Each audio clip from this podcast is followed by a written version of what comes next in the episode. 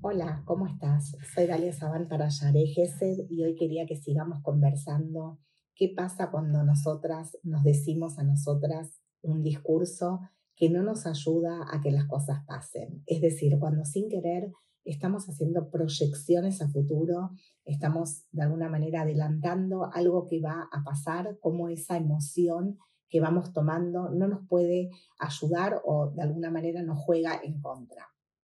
Vamos a poner el ejemplo de un, chico que quiso eh, declararse con la novia, ¿sí? Y formalizar y proponerle eh, para casarse, por ejemplo, ¿sí? Y está con una emoción de miedo, de temor, de incertidumbre, por ahí hasta de baja autoestima o de inseguridad. Entonces, cada vez que eh, él pensaba y proyectaba, ¿sí? Em, cómo le iba a ir, cómo iba a ser esa escena, le aparece la escena temida, ¿sí? ¿A qué le teme? Al rechazo, a que la chica le va a decir que no, Mm, o, le aparecen diferentes este, pensamientos negativos respecto a cómo sería esa propuesta, ¿no es cierto? Entonces es tanto las veces que él se figuró que eso no iba a ser efectivo, digamos, su pedido, su planteo, que convierte como si fuese una profecía autocumplida.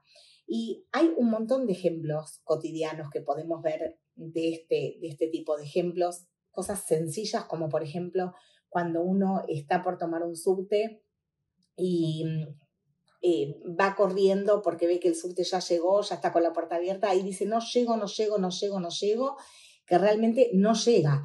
Mientras por ahí otra persona corre, corre, corre, eh, lo vio por ahí el, que maneja el, el, el, ómnibus o el subte y eh, golpea y llega y se abre. Entonces, ¿cómo nosotros tenemos que tener mucho cuidado en la emoción que nos toma ¿sí? Y de cómo generamos esa profecía autocumplida en donde podemos hacer o no que sucedan las cosas.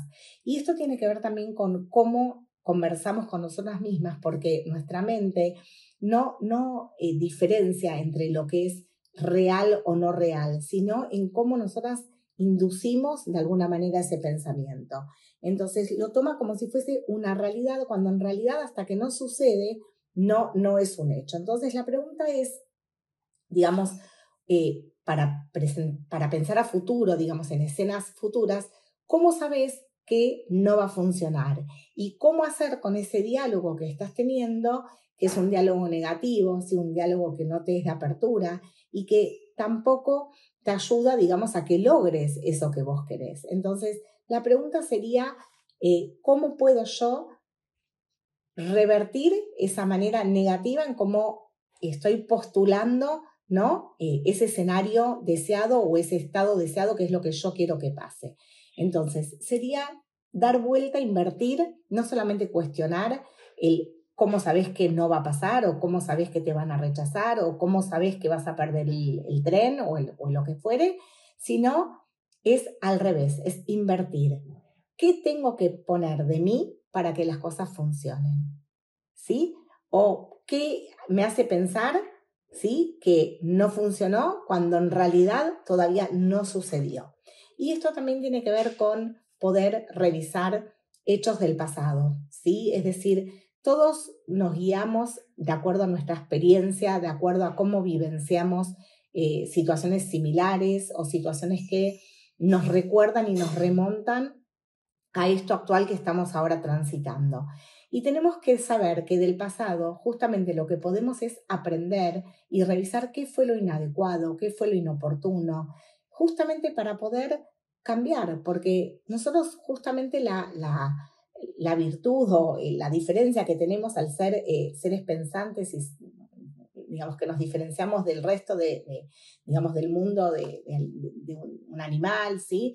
Es justamente esto, es esta posibilidad de poder revisar qué de todo lo que yo hice resultó inadecuado. ¿Qué debería yo cambiar?